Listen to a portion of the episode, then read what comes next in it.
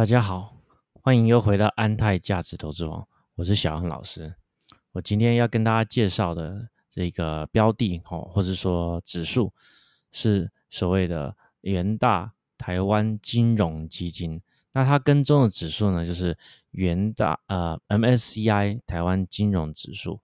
哦，这个指数跟大家嗯稍微介绍一下。哦，它顾名思义呢，它就是追踪在台湾上市的这些金融业者。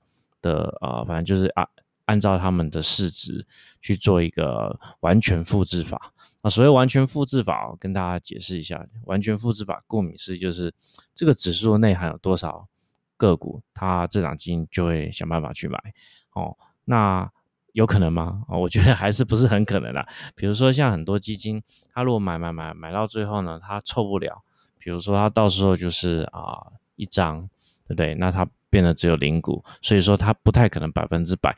一般这种所谓完全复制法，大概就是用呃方式，用这样的方式可以做到百分之九十八左右，就算是很厉害了。哦，那我跟大家介绍这档指数哈，它是二零零七年上市，事实上跟那个我们最有名的元大宝来哈卓越台湾五十，然后这是它全名，台湾五十是同几乎是同一个时期的。那这档很有趣，是因为说，呃，宝来那个台湾五十这档基金，当然了，赫赫有名嘛，吼。那以现在台资台股的这种资金狂潮下，哦，外资的推波助澜啊，轻松，我看现在规模应该也是突破一千亿以上了，应该是没有问题。那但是这档基金，我现在介绍这档，哦，台湾金融 ETF 呢，它的指数呢，它的规模了哈，推行到现在呢。看一下，才八亿而已哦。为什么会这样子呢？我是觉得，当然有很多因素。首先，这样的一个每一种产品在推出的时候，它都会需要去做一些广告。那也产品跟产品之间也会有所谓的互相的这种取代性的问题，这样。所以说，在当初可能法人或者他们的需求来讲，他们就觉得台湾五十是最能够台代表台湾这个资本市场里面的一个指数。的基金这样子，所以呢，外资法人就会去购买。那像这种台湾金融指数呢，可能就比较不会啊，就是外资法人没有买，当然就你也知道就买不大了，这样子很正常的。所以说这档基金哦，它我就觉得规模小是确实是，我觉得有点太小了。像一般来说，我个人认为哈，在台湾的这种所谓的 ETF，现在的规模，我认为比较保险，可能要将近三十亿。是比较好的，但是这档基金反正也没差，因为它都是给归宝来嘛，那它已经都发行了很久，所以说这档基金这种目前为止看起来清算的这种几率应该也不会是太高啦，就还可以接受。那稍微介绍目前为止哈，这个 ETF 它里面的一些内容，我跟大家解释一下，就是说，呃，今天为什么要介绍这种台湾金融的这种 ETF？那我也直接跟大家分享，很多人呢要投资金融股，它的逻辑是什么？哦，我就直接好请教大家，你投资金融股的逻辑是什么？你后面隐含的这种意义是什么意义呢？对不对？那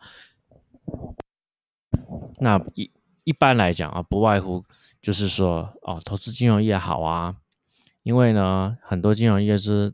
台湾的政府对不对？国营事业啊，那国营事业不会倒啊，对不对？那民营事业、民营银行又很大，大到不能倒嘛，对不对？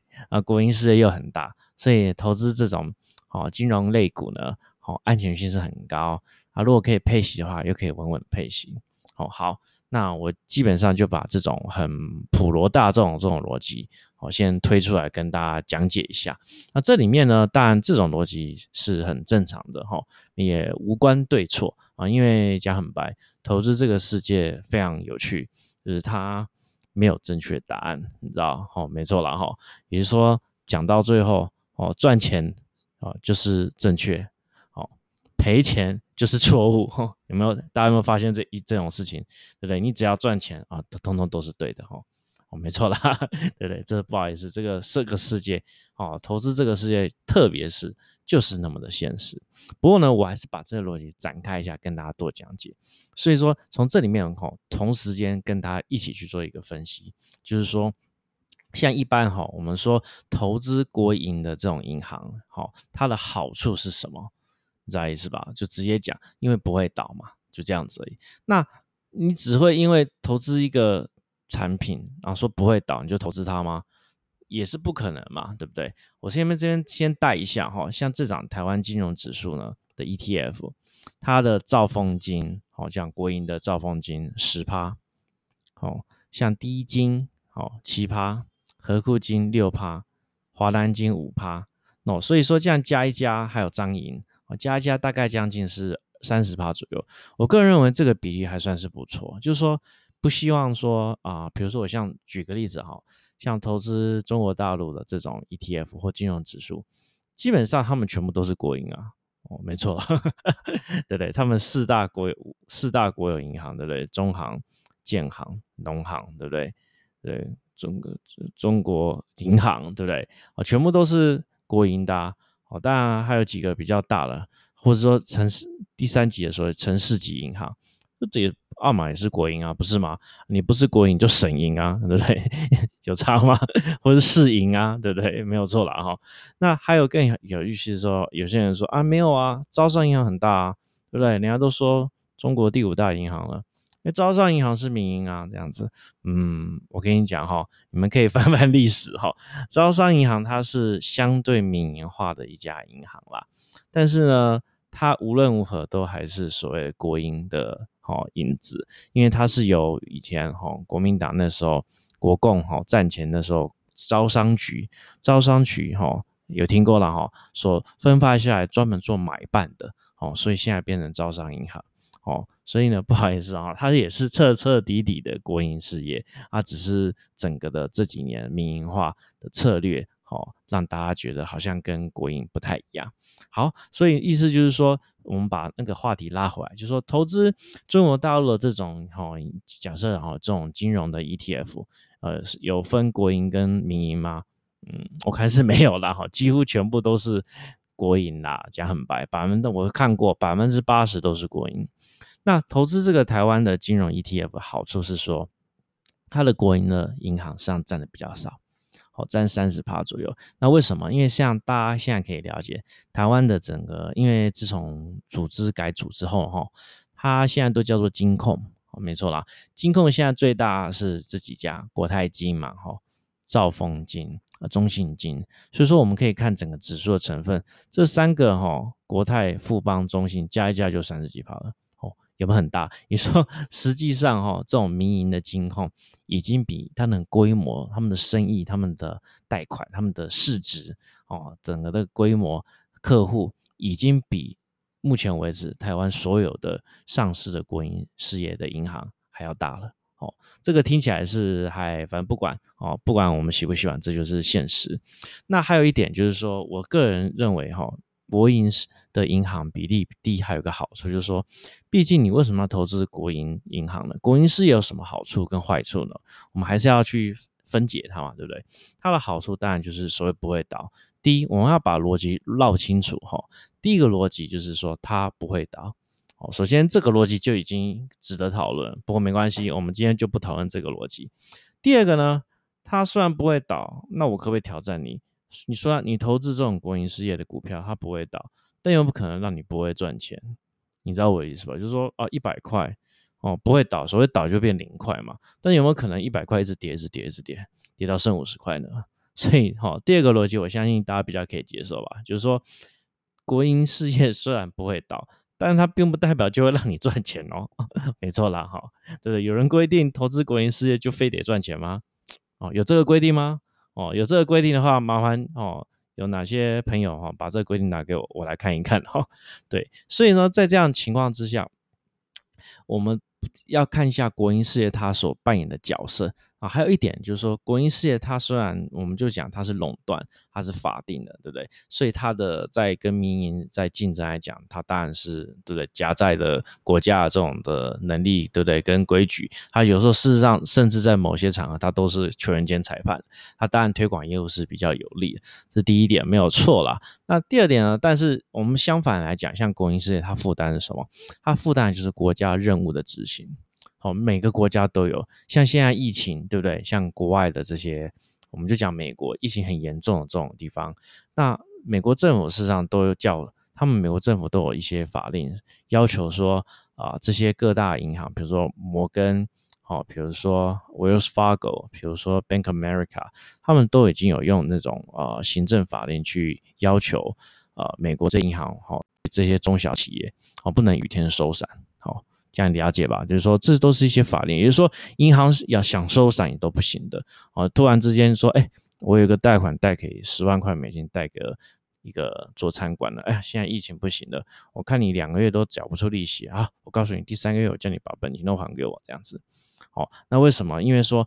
美国政府有一些呃援助企业的法案，它里面有几个规定，而且甚至它对银行就更容易的，就说你就是不能对这些中小企业收伞，哦，这样可以理解吧？就是说国营，尤其是国营的银行，哦，甚至民营银行也需要嘛，对不对？但是国营的银行更是没有选择，它一定要去执行国家任务，这样啊，执行国家任务就会不会有可能？我们就讲，你看哦，再再跟大家讲一次，国营的银行。他如果执行任务的话，他变成说他执行国家任务，但他并不代表这个任务会赚钱啊，没有错吧？所以呢，天平的两端哈，第一端是执行国家任务，第二端就是所谓的民我们的股东权益报酬率。好，这样讲我们很简单，很简单嘛。对，那这两个你觉得是划等号的吗？对不对？显然不是啊。哦，再跟大家讲，比如说以前我们十年前，对？那时候台湾两兆双星，台湾的银行啊，为了配合国家政策，贷款贷了很多钱给面板，面板对不对？低润的太阳能，就哎，你看到现在那面板也是，对不对？台湾的面板产业也是爆炸了嘛，对不对？就是对对？耗在那边，对不对？好死不死这样，要死不活的这样，没有错了哈。那低润呢，对不对？也是没啦，对不对？只剩对，只剩南亚科嘛，对不对？其他也就不见啦，对不对？算是两兆双星，现在比较。灰飞尽灭嘛，没有错啦，对不对？所以说，执银行在国执行国家任务吼，事实上以结果论来讲，很多大型任务都是亏钱的啊。比如说像太太阳能啊，对不对？银行去贷款很多太阳能的台湾做太阳能的这些公司，现在也都是拿不回来呀，没有错啦。哈。所以说，在这样情况之下，现在又有一些，比如说哦，就直接跟大家讲，现在国营银行它要执行什么样的国家任务？哦，非常简单，就是所谓的配合目前政府所推动的绿电的这种计划，什么二零多少年，什么二零三年是要飞核嘛，对不对啊？不管，反正目前为止，我们现在要执行的就是这种目前如火如荼的离岸风电这种计划。所以说，在这种计划的下，要啊。国营的银行要负担这样任务，就是要去贷款给这些哦绿灯的离离岸离岸发电这些业者，尤其是这些国外这种业者，比如说哥本哈根基金嘛，对不对？Copenhagen CIP，对不对？还有 o s t e 像这些，还有沃旭嘛，这些哎，可能都要贷款给他。那这样的情况，那到底会不会赚钱？我也不知道哦。但是我可以很确定的跟大家分享，这些国营事业的银行。从来没有做过这件业务 哦，没错了哈，啊，他们从来就没有去评估这样离岸风电的计划的风险，比如说你进好，对不对？你到时候的使用度，对不对？你的海底潜韧度，你发电的效率，对不对？还有所谓的呃电能的损失率，哎，最后到底能不能达到报酬率？那这所有这些东西，我也可以跟大家讲，我们国家的银行。从来没有做过嘛，哈，没错啦，哈，从来没做过嘛，所以说没做过就是一个风险，这样子。那如果说你只投资这种民营的银行，它就还好，大家可以理解嘛，哈。比如说像中信金，你看到这种离岸风电这种贷款这些来讲，你看国泰金、玉山金，对不对？就就他们就不会占太大的角色，当然也会啦，就是参与一些连带的这种案子，但是就因。不会说啊，所有的钱你知道，就弄一个很大的那种贷款案，比如说一两百亿的，对不对？就不会啦。像星光金也没有嘛，这样子。不过民营银行当然还有它自己一些问题，比如说啊，我们常常有人批判很多民营银行就是很多呃有钱人或者一些特殊人物把这些民营银行当做他私人的金库嘛，所以导致于呢会把很多烂账放在这些民营的金库。好，这也是常常会报一些新闻的。可是我觉得这个不是只有民营的金控才有啊，对不对？国营的银行也是常常会爆出一些事情啊，比如说第一金控也有爆出庆福案嘛，对不对？哦，对，随随便便啪，对不对？就亏了八九十亿嘛，没错嘛，八九十亿将近也是快一年的获利啊，对不对？你随便一个案子就亏掉一年的获利，那对我们的所谓的呃股东的股东权益报酬率，我相信应该还是有结构性的差别嘛，对不对？所以在这样情况之下，我会觉得说民营哈。的跟国营的这种调配是件很重要的事情，哦，大概是这样子。好，那今天的分享大概就到这里。哦，如果喜欢我呃的 podcast 的话，啊，记得要随时追踪哦。好，谢谢。